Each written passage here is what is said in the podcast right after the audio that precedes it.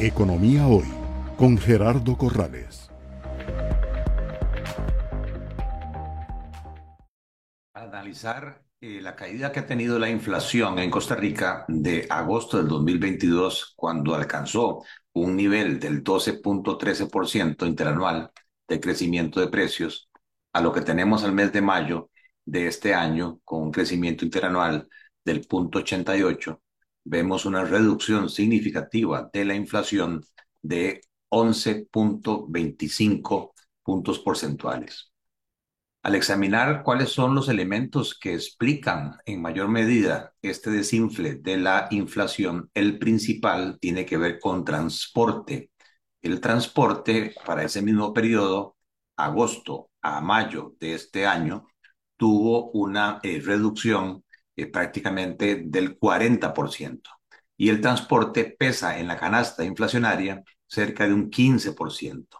Quiere decir que de esos 11.25 puntos de caída en la inflación, 5.55 se explican por el transporte, principalmente por la gasolina, el diésel, el transporte de taxis, de autobuses, es decir, que el transporte, los combustibles son responsables del 50% de la caída de la inflación en Costa Rica. Y el otro rubro eh, importante que explica el desinfle de inflación tiene que ver con alimentos y bebidas eh, no alcohólicas que tuvieron una reducción eh, de precios en ese periodo de un 15%, pero pesan un 24% en la canasta de consumo. Quiere decir que contribuyen con una reducción de 3.63 puntos porcentuales, que es prácticamente el 32% de la reducción de la inflación.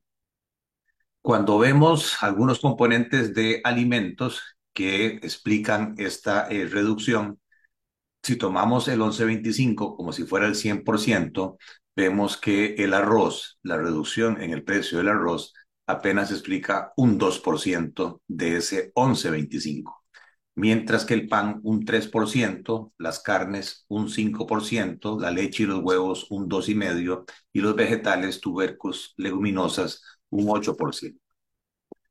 Finalmente, cuando vemos por qué la inflación sigue eh, siendo positiva en el mes de mayo interanual, cuando la inflación fue 0.88%, vemos que los alimentos subieron en ese periodo 7.55%. Y como pesan un 24.32 en la canasta de consumo, quiere decir que solamente por alimentos, incluso la inflación alimentaria fue mayor que la inflación total la inflación alimentaria fue 1.84%, mientras que la inflación total fue del 0.88%.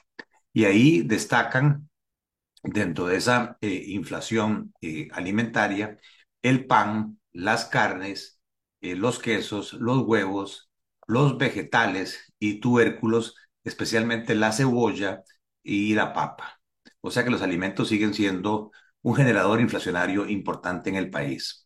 ¿Qué compensa ese aumento de precios de los alimentos? Bueno, de nuevo el transporte, porque el transporte tuvo una reducción en el periodo de un 12% y el transporte pesa 14.82, casi un 15% en la canasta inflacionaria.